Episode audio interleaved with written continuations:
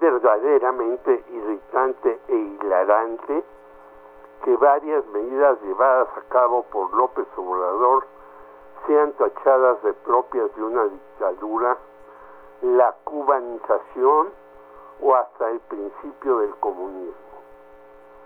Más que entre ese grupo se encuentran columnistas importantes de medios que han perdido su público entre los lectores y en sus portales sean más buscados los escándalos de los poderosos o los enredos de los artistas.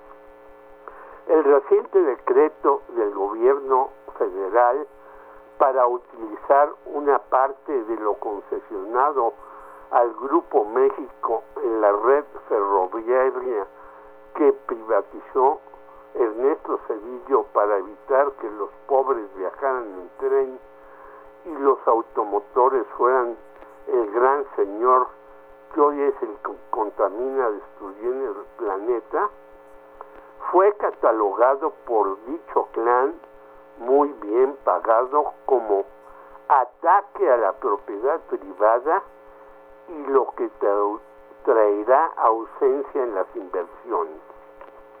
Vaya torpeza. Los 120 kilómetros que utilizará la Administración Pública de Ferrosur para terminar sus obras prioritarias en el sureste no son nada ante los 1.500 kilómetros privatizados por el tal que hoy es socio de un consorcio estadounidense de dichos transportes. Además, hasta el muy crítico de Andrés Manuel, el exministro José Ramón Cosío, dijo que la medida no era anticonstitucional, sino estaba enmarcada conforme al derecho e incluso que el gobierno pagaría por utilizar las instalaciones.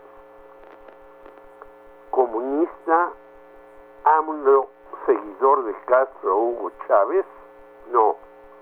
Informadores repetidores de lo que alguien les dicta o no investigan más que con el hígado. El proyecto que se realiza en el sureste, además, es prioritario para el tratado que tenemos con Estados Unidos y Canadá, ya que las mercancías serán más rápidas para llegar a su destino en esta época de relocalización, ya que Estados Unidos está en gravísimos problemas económicos y va rumbo a la bancarrota ver el artículo de Jeffrey Sachs, las guerras de Estados Unidos y su crisis de deuda en la jornada del 21 de mayo. Pero como la lucha política que no de clases está basada en la estridencia, la alaraca a cualquier medida que los dueños de los medios sientan que no les produce beneficio a sus amigos y socios, es atacada sin valorarla. Virideos en Milenio del 22 de mayo señala correctamente que hasta en Estados Unidos, 2019 en Texas, Inglaterra, 2018 un tren España, en Barcelona, instalaciones desocupadas de banca para vivienda en 2020 como en otros países capitalistas hay expropiaciones.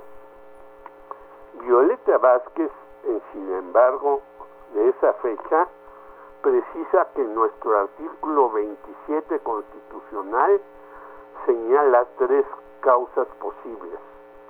Expropiación, no que amamos a Lázaro Cárdenas por esta medida petrolera, ocupación temporal de un bien y causa de utilidad pública.